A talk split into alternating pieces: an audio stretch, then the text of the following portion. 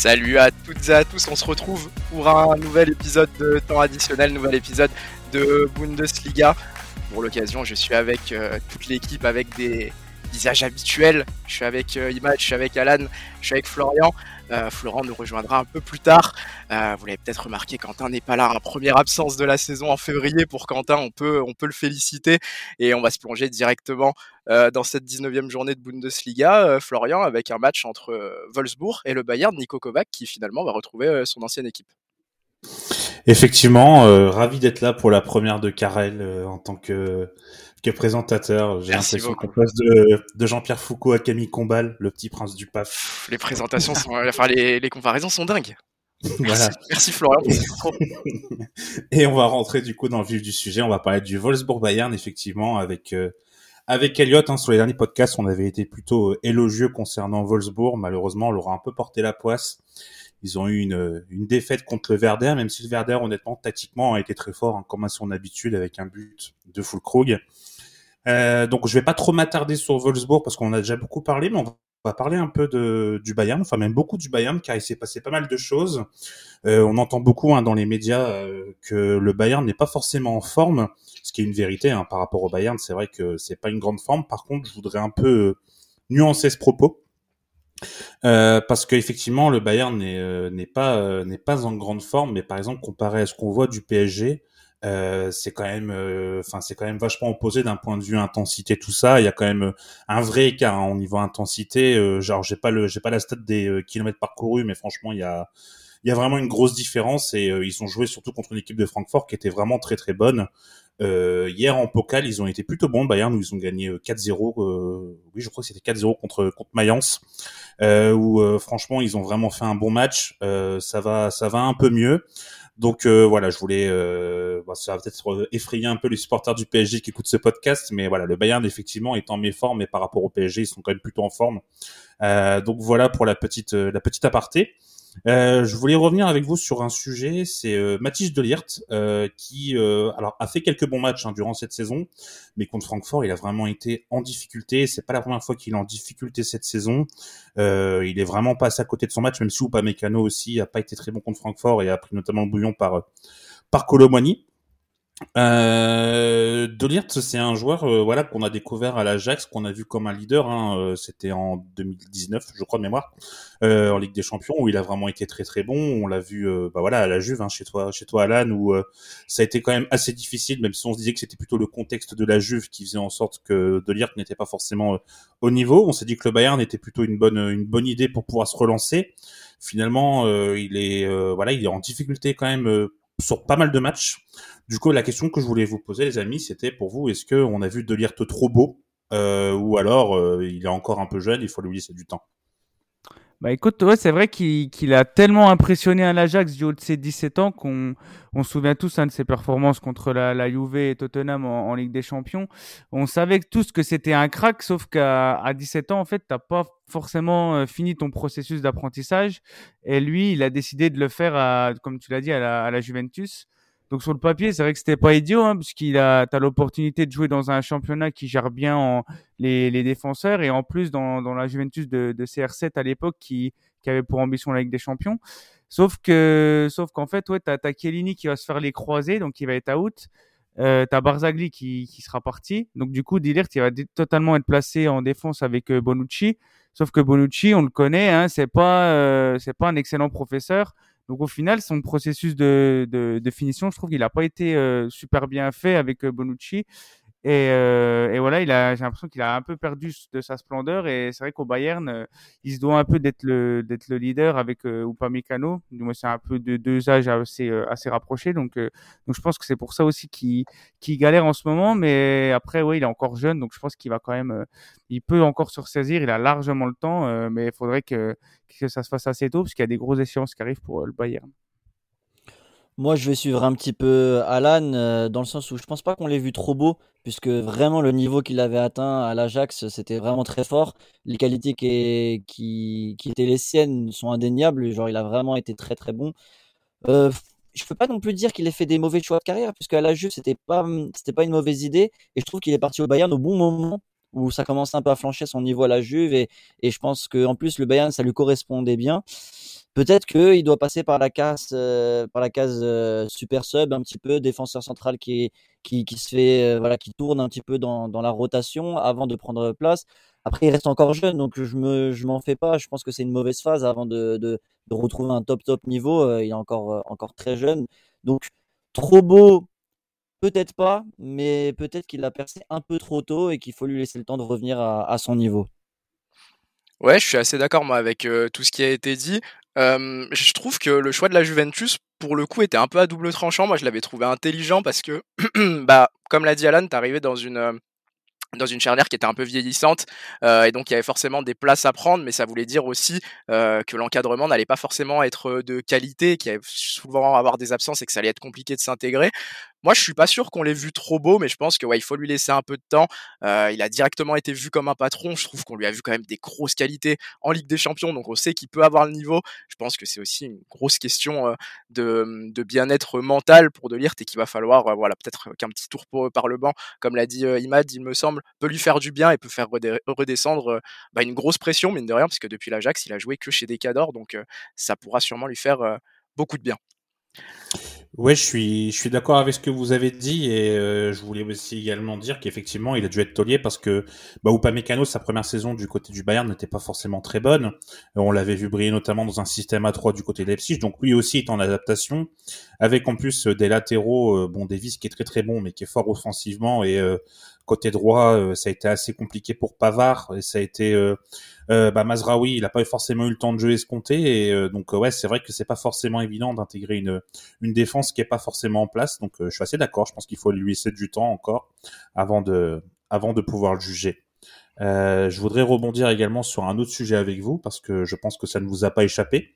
Mais il y a un joueur majeur qui est arrivé du côté de assez inattendu hein, pour le coup euh, du côté du Bayern, c'est Joao Cancelo qui est arrivé en prêt euh, avec une option d'achat de 70 millions d'euros qui est un super coup. Euh, je pense qu'on a déjà assez parlé hein, sur ce podcast des lacunes d'un point de vue euh, d'un point de vue des latéraux du côté de du côté du Bayern. Euh, alors assez surprenant, même si au final on savait qu'il y avait voilà des petites brouilles avec euh, avec Pep Guardiola. Enfin petite brouille, je pense que je nuance un peu. Euh, il y a Cancelo qui n'était plus beaucoup plus titulaire, qui avait pas beaucoup de temps de jeu hein, mm. du côté de, de City. On préférait mettre Natanake à gauche et euh, à droite, j'ai oublié le nom du petit jeune. Euh, Lewis. Merci beaucoup. Euh, qui euh, voilà a été mis, qui est d'ailleurs pas pas si mauvais, mais bon comparé à Cancelo, c'est vrai que ça pouvait quand même paraître surprenant. Euh, donc Cancelo qui a été visiblement proposé à pas mal de monde au Real, de sources sûres et visiblement à d'autres clubs, mais c'est le Bayern qui l'a pris. Euh, du coup, ma question était toute simple. Est-ce que pour vous, euh, Cancelo était un peu ce chaînon manquant? Est-ce que c'est un gros coup pour le Bayern? Euh, pour moi, c'est clairement un gros coup, puisque comme tu l'as dit, il a quitté City non pas pour des raisons sportives, mais des raisons avec Guardiola. Enfin donc moi, je pense que c'est vraiment une super option parce qu'à son top niveau, c'est vraiment peut-être le, voire l'un des meilleurs latéraux au monde. Euh, partout, dans tous les gros clubs où il est allé, il a prouvé que ce soit l'Inter, que ce soit la Juve, que ce soit à Valence, à chaque fois, euh, chaque passage qu'il a fait a, été très bon. Son début de saison à City aussi était très bon aussi avant la Coupe du Monde. Donc euh, non, moi je vois que c'est, je pense que c'est une superbe, enfin une superbe opportunité pour le Bayern, sachant que Mazraoui est blessé en ce moment. Pavard c'est plus trop ça à droite, donc je, quitte à prendre un arrière droit, prendre Cancelo, je trouve que c'est une super pioche. Il est bon offensivement, il est bon défensivement. Tu peux avoir après une paire de latérales, enfin de latéraux euh, Davis, Cancelo. Donc euh, non, moi je pense que c'est une très très bonne option pour le Bayern et en plus prêt avec option d'achat. Donc à eux de voir d'ici la fin de saison comment il sera. Mais euh, pour moi non, c'est un énorme coup qu'a fait le Bayern. Ouais, ouais, moi je suis complètement d'accord. C'est forcément un bon coup, surtout qu'il y a une grosse pénurie à ce poste hein, depuis plusieurs années. Enfin, je veux dire, à part euh, à part Rhys James, Hakimi et, et peut-être Trent Alexander-Arnold, il n'y a pas énormément de, de, latéraux extraordinaires en ce moment et qui sont libres en plus. Donc euh, forcément, euh, je trouve que la, le, le choix est, est, est, incroyable. En plus, c'est un prêt, donc si c'est option ou obligation, je sais plus. C'est option. option. Ah bah, en plus, donc euh, voilà, ils craignent rien, ils, ils, sont après. Je pense qu'ils devraient l'acheter hein, parce que c'est vraiment un top joueur. En plus, euh, comme l'a dit Imad, il peut jouer à droite ou à gauche, donc euh, ouais, c'est une polyvalence super intéressante. donc voilà, c'est un super coup. En plus, le joueur pour les deux parties, hein, autant pour le Bayern que pour Cancelo, parce que Cancelo, il, il va pouvoir voilà jouer la, Ligue des Champions et jouer jouer les, gros titres. Donc ouais, faut très très bon coup et bonne pioche du Bayern qui fait un mercato incroyable, un mercato hivernal incroyable. Oui, bah, moi je vais, je vais rebondir, mais je vais être bref parce que je suis assez d'accord avec tout ce qui a été dit. Euh, la paire de latéraux Davis-Cancelo, forcément que ça va faire peur, je pense, à toute l'Europe. Euh, ça te permet aussi d'avoir en Davis un latéral qui peut bah, qui prend beaucoup son côté, qui prend beaucoup la, ligne, qui va beaucoup longer la ligne et d'avoir un Cancelo qui va être pas mal capable aussi de repiquer à l'intérieur. Je pense que ça va être un gros manque pour City, même si bah, Pep ne le dira jamais, surtout avec la perte de Zinchenko l'été dernier. Donc très bonne affaire, je trouve, pour le Bayern et ça va leur faire du bien dans un secteur où ils ont peiné pendant quelques temps. Florent, si tu le veux bien, on va passer au second match après avoir bien décortiqué cette première affiche là entre Dortmund et Fribourg, deux équipes qui vont euh, pour le coup, un peu mieux récemment. Effectivement, le Dortmund qui a plutôt bien repris après la Coupe du Monde, hein, trois matchs, euh, trois victoires, euh, un 4-3 contre Augsbourg, un 2-1 contre contre Mainz et là une victoire 2-0 contre le Bayern et même s'il y a eu 9 points sur 9 possibles dans le contenu, moi je suis toujours pas vraiment satisfait. Parce que contre Augsbourg, ils l'ont arraché et franchement, ça s'est joué sur des détails. Contre Mainz également, euh, deux fois par Joraina d'ailleurs. Et euh, contre le Bayern, ils ont gagné certes 2-0, mais ils peuvent euh, compter sur leur gardien, Kobel, qui qui vraiment a fait des, des super parades et franchement c'est plutôt Leverkusen qui a un peu raté ses occasions plutôt que plutôt que Dortmund qui a été tranchant.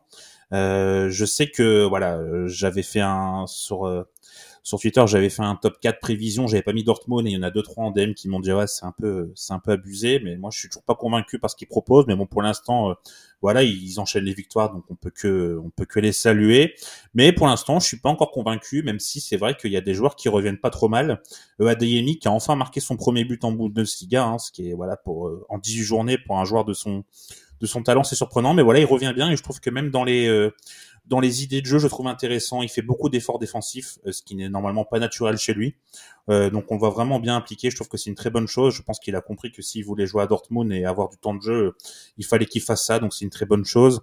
On a Haller qui apporte beaucoup. Je ne sais pas si vous avez vu sa feinte hein, sur le premier but de Dortmund, mais franchement, c'est du c'est du haut niveau et Reina quand il rentre qui est plutôt bien donc voilà il y a des motifs de satisfaction quand même du côté de la Roure euh, et euh, ouais, voilà, Grigor Kobel, franchement, c'est un gardien. Je trouve qu'on n'en parle pas beaucoup et on le voit vraiment aussi comme un comme un gardien qui fait quand même quelques erreurs, mais moi je le trouve euh, je le trouve vraiment bon. Je sais pas ce que ce que vous vous en pensez de Kobel. je te vois Alan faire oui de la tête, mais moi je suis je suis plutôt convaincu.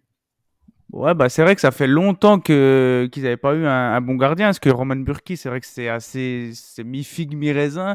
Et puis Wenden Foller euh, sur la fin, c'était pas top non plus. Donc euh, c'est bien d'avoir euh, recruté à ce poste-là. Et enfin, ça fait un moment qu'il était déjà l'année dernière, mais je trouve qu'il est il est rassurant. Et puis dans une dans un championnat où il y a beaucoup beaucoup d'occasions, il est souvent mis à l'épreuve. Donc donc moi moi je trouve que c'est un bon gardien. Et en plus, je pense qu'il va il va encore s'affirmer davantage. Donc ouais, c'est euh, c'est une bonne pioche et c'est un bon euh, un bon rempart.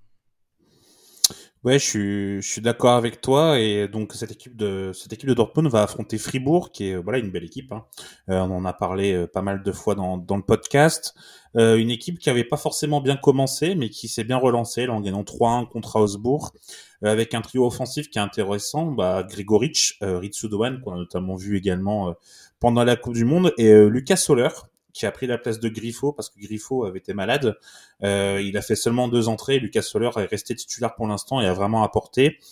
Euh, bon que que Elliott hein, qui aime énormément euh, Griffo ne s'inquiète pas je pense que Griffo va reprendre sa place de titulaire assez rapidement mais en tout cas c'est bien de voir que quand quand il manque certains joueurs du côté de Fribourg on arrive à trouver des solutions en interne je trouve que c'est plutôt bien pour un club qui vise clairement l'Europe voire le top 4 euh, ma question, du coup, pour vous, en ayant exposé un peu ces points, c'est, elle est toute simple, c'est euh, quel est votre pronostic sur ce match?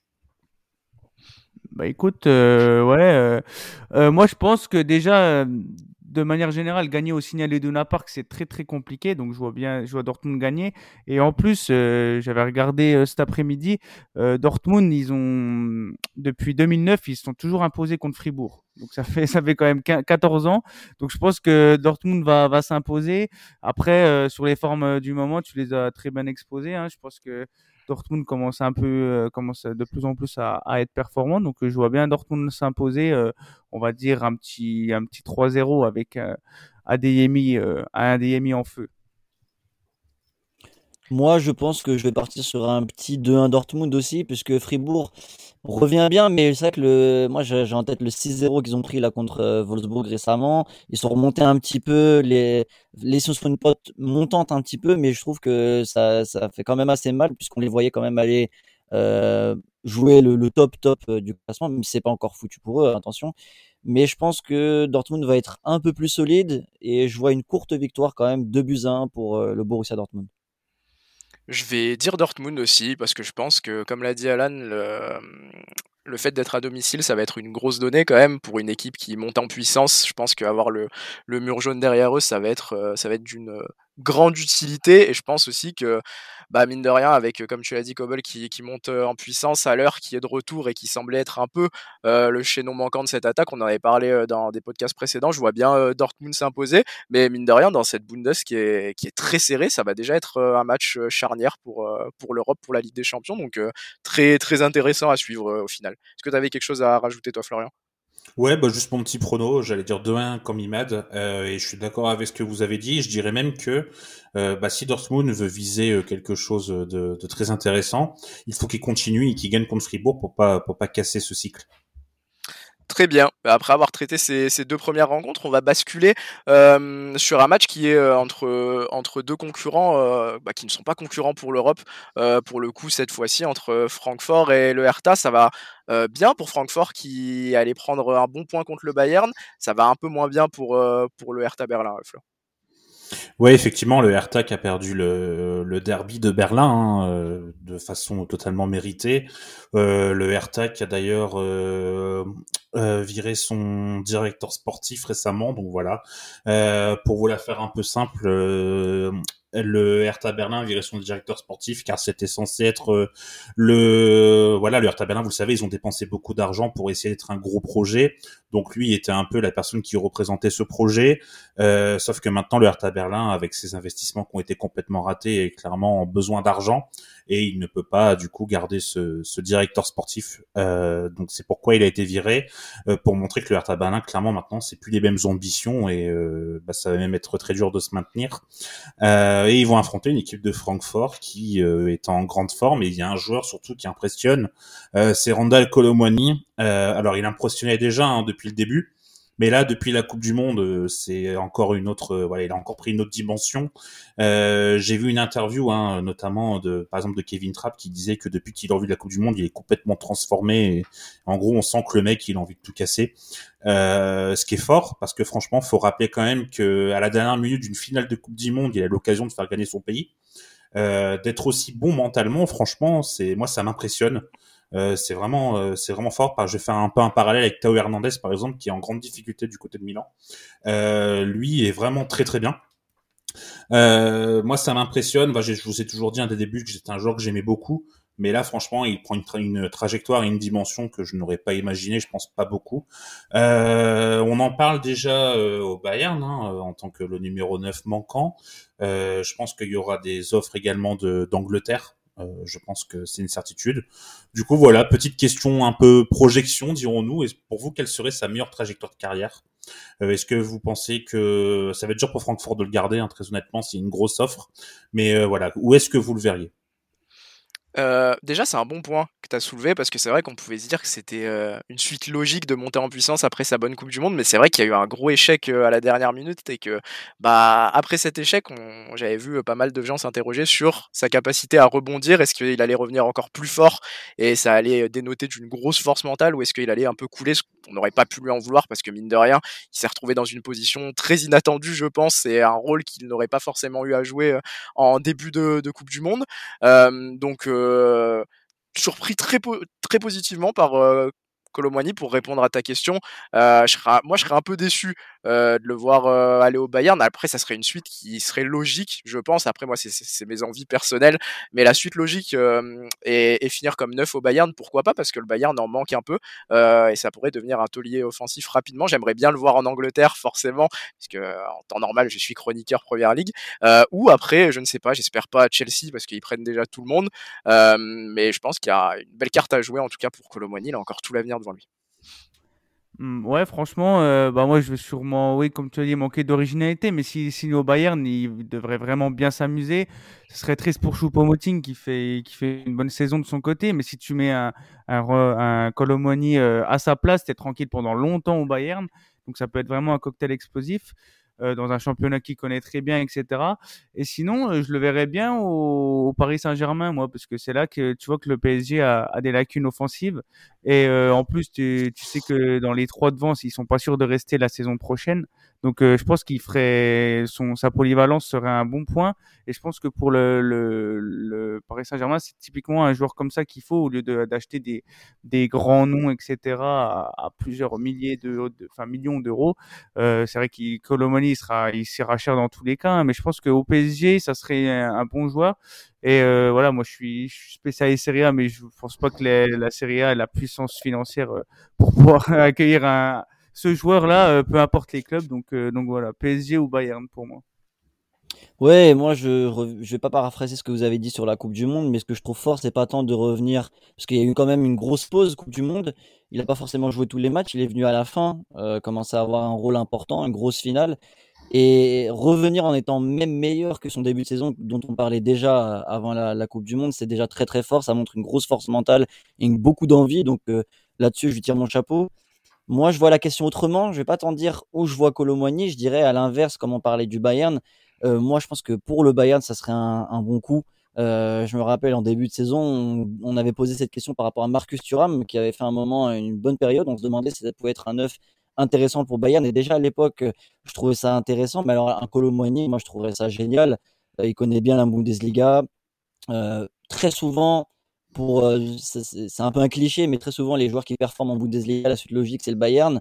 Et quand ils arrivent à s'y imposer, c'est très fort. Donc pourquoi pas Pourquoi pas continuer euh, son chemin en Bundesliga, un championnat qu'il connaît bien, s'incorporer euh, à l'effectif du Bayern et en plus un rôle où il manque un joueur, lui, enfin que ce soit lui qui prenne cette place-là, je trouverais ça très fort. Donc pourquoi pas Ouais, je suis d'accord avec tout ce que vous avez dit. Je trouve juste dommage, excuse-moi Karel, hein, ça va te faire un peu mal, un peu mal au cœur, mais euh, c'est dommage que Liverpool ait recruté Darwin Nunez parce que moi, Colomani à Liverpool, il me, ah, semble que ça a été évoqué à un moment. Après, Liverpool, ils sont link avec plein de joueurs, mais il me semble avoir vu la piste à un moment. Ah, c'est le joueur parfait pour la tactique de club pour moi. En neuf, c'est ouais. Ah, c'est vrai. Franchement, bah, euh, j'aurais bien aimé. En plus, un Frenchie à Liverpool, il n'y en a pas énormément au final, donc euh, bah, ouais, plaisir. Euh, et eh bien très bien pour, pour cette rencontre entre Francfort et, le Hertha, cette petite analyse aussi de, de l'avenir de Colomboigny qui marche très très fort.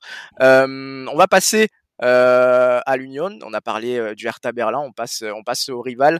Et l'Union qui a fait un mercato que toi tu as qualifié de surprenant sur le programme. Tu l'as qualifié de surprenant, mais est-ce que tu penses qu'il est adapté? Est-ce que tu penses que, bah, que c'est un mercato qui fait suite à la bonne saison euh, de l'Union oui, effectivement. Alors j'avais marqué surprenant parce que de base, quand j'ai préparé le, le, programme, Isco avait signé. finalement, voilà, Isco voulait un peu plus d'argent que prévu, donc Isco ne viendra pas.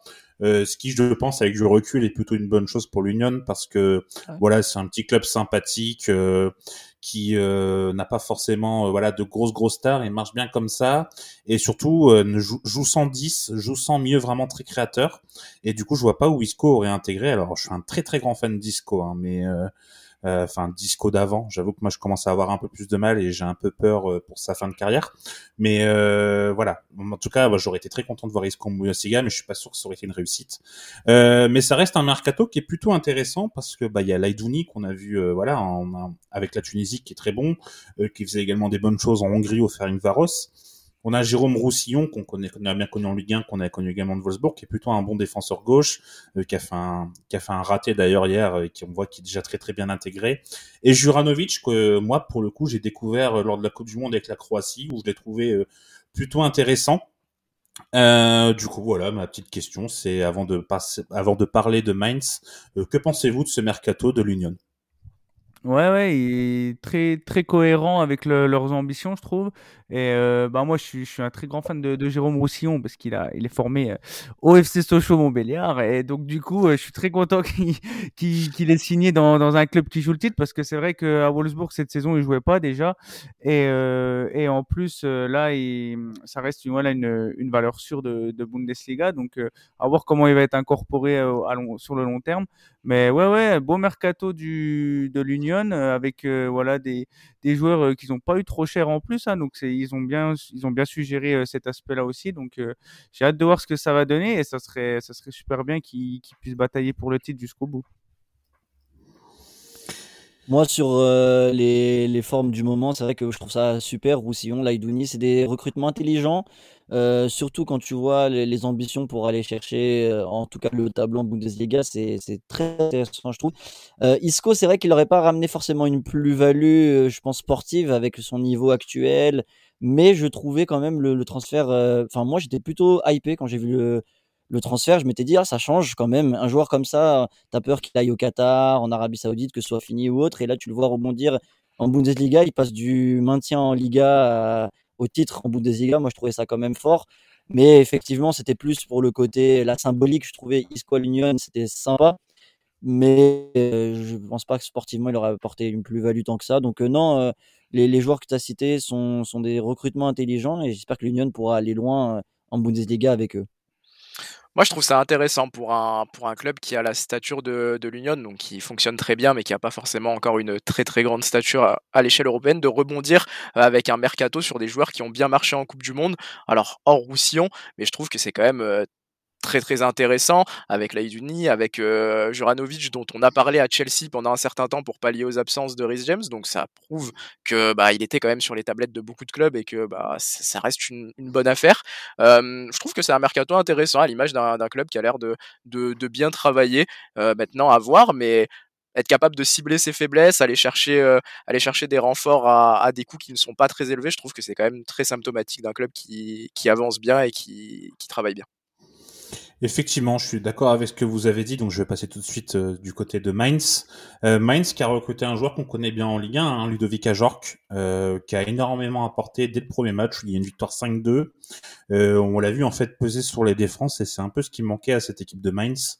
Donc Mainz, hein, pour vous faire très simple, il joue avec euh, deux 10 un peu derrière un, attaquant et qui, était là en l'occurrence Lee Jae-song et Onisiwo. Onisiwo qui a mis un triplé d'ailleurs. Et vraiment, le fait qu'Ajorc pèse comme ça sur les défenses, ça a vraiment beaucoup apporté. Euh, je trouve qu'on se fait un peu une idée d'Ajorc où c'est juste un mec qui sait marquer des buts, mais il est beaucoup plus technique que ça. Euh, donc il va, il va bien apporter à cette euh, à l'équipe de Mayence. Et euh, je pense vraiment que c'était vraiment ce chaînon manquant de cette équipe qui, pour moi, a vraiment de de bonnes euh, de bonne qualité, de bons joueurs, mais il manquait vraiment voilà ce, ce point de fixation devant. Et je pense que je serais pas étonné de voir Mainz voilà euh, refaire une petite remontada euh, dans dans cette Bundesliga parce qu'ils ont failli frôler l'Europe hein, l'année dernière. Donc euh, je serais pas étonné de les voir remonter, même si c'est vrai que ce match contre l'Union va être très dur, très difficile pardon. Euh, c'était, euh, c'était voilà, bon, bon décortiquage, je sais même pas si le mot existe, je suis désolé, euh, de, cette, euh, de cette affiche. On va passer sur, euh, sur une rencontre, dernière rencontre de, notre programme, qui au final était, était assez fournie, entre Cologne, qui va accueillir, qui va accueillir Leipzig, Flo. Effectivement, Cologne qui est bien revenu hein, euh, dans cette euh, dans cette période avec un 7-1 contre le Werder pour commencer, un 1-1 contre le contre le Bayern et là ils ont fait 0-0 contre Schalke, ce qui aurait pu quand même être un meilleur résultat parce qu'on sait Schalke c'est assez faible. Euh, à voir comment les hommes du coup de de Baumgart, hein, le ce cet entraîneur un peu avec un look un peu atypique avec le béret et le, le Peaky Blinder de Cologne si je puis dire. Euh, on va voir comment ils vont rebondir face à cette équipe de, de Leipzig euh, qui n'a également pas perdu hein, depuis la reprise. Euh, pourtant, ils n'ont pas Christopher Nkunku, mais ils ont un homme qui brille, c'est Dominique Zobolzai, euh, qui a marqué voilà deux super buts là contre Stuttgart. Euh, c'est un joueur voilà qui enfin euh, explose, même si bon il avait une grosse blessure en arrivant, hein. mais voilà c'est un joueur qui vraiment voilà comme un poisson dans l'eau, donc c'est vraiment une très bonne chose pour Leipzig. Leipzig n'a pas perdu depuis le 14 septembre. Est-ce que vous avez une idée de contre qui c'était les amis? Euh, oh, c'est une bonne question. Mm. C'était pas en Bundesliga, pour vous donner un indice. Hmm, tac, tac. Ils étaient dans, dans. Ah, attends, euh, City Non Non, ah bah championnat, non, champ championnat d'Imad. Ah, le Real Madrid. Ouais. J'étais en train d'essayer de me rappeler de leur groupe, euh, c'était long. C'était le Real Madrid. Euh... il, ça. me semble, si je dis pas de bêtises, que ça fait un moment que c'était le match retour qui, qui remporte, non Ouais, il remporte le match retour. C'est ça. Et en fait, ils avaient perdu 2-0 à Bernabeu et depuis, ils n'ont plus perdu. Donc, depuis le 14 septembre, on est le 2 février. Donc, euh, c'est assez incroyable. Euh, donc, ma question, tout simplement, c'est est-ce que vous pensez que Leipzig est capable de battre le Bayern et d'être champion cette année? Ouais, franchement, ça serait incroyable. Hein. On... Moi, j'aimerais beaucoup qu'il soit champion. On rappelle que ce club, il existe depuis, depuis le début des années 2010. Hein, donc, c'est vraiment incroyable. Il, gravit les, les, les, échelons petit à petit. Euh, L'année dernière, c'était la Coupe d'Allemagne. Donc, euh, ça serait bien que cette année, ça soit la, la, la Bundesliga. Et d'un point de vue jeu, je trouve que ça joue super bien. Euh, les joueurs sont toujours très bien recrutés. En plus, ils ont un banc, un banc de qualité. Donc, moi, j'aimerais bien les voir, euh, les voir champions. Après, euh, euh, forcément, ils sont encore engagés en Ligue des Champions contre Manchester City justement, donc ça va être euh, ça va être aussi une très très belle affiche. Donc euh, à voir, mais euh, ça fait plaisir de voir un au moins, enfin là cette année il y a plusieurs clubs, mais d'avoir un bon concurrent au au Bayern depuis depuis quelques saisons. J'espère que ça va durer. et ouais, moi je, je pense qu'ils peuvent être champions. Euh, ouais, bah franchement, ça a l'air en Bundes, ça a l'air d'être l'année de, tous les possibles. Hein. Le, le, fait étant qu'il y a beaucoup d'équipes qui ont l'air d'être en forme, qui s'accrochent au wagon de tête, ce qui fait que Leipzig aura aussi euh, pas mal de grosses rencontres à négocier. Mais c'est vrai que cette invincibilité depuis septembre, en plus avec une dernière défaite contre le Real, il n'y a pas, il a pas à rougir. Ça laisse deviner que, que Leipzig est, est, dans le bon train pour le faire avec Soboslai en plus qui, euh, bah, qui step up pour, euh, pour l'absence de Nkunku. Nkunku qui sera pas de retour avant la fin de la saison, euh, Flo? Si, si, il sera de retour bientôt. Euh, alors pas le pas le prochain match. Je crois que je l'ai vu, euh, je l'ai vu forfait, mais il me semble que contre City normalement il sera là. Donc ah, ça peut être au final, ça peut être un gros renfort pour pour un sprint pour un sprint final. Hein. Complètement. le retour de Nkunku avec Soboslai en plus qui, qui perf. Donc ça peut être ça peut être intéressant. Même si Leipzig, je crois que je les ai vus prendre un, un gros tweet bombe par l'Union justement récemment sur sur Twitter. Je sais pas si je sais pas si t'as vu toi Flo. Ah si non, je fais pas erreur. Peut-être que peut-être que je confonds. Et il me semble les avoir vus prendre un petit un petit tweet. Bon, bon les nos auditeurs nous nous confirmeront, ah oui. affirmeront.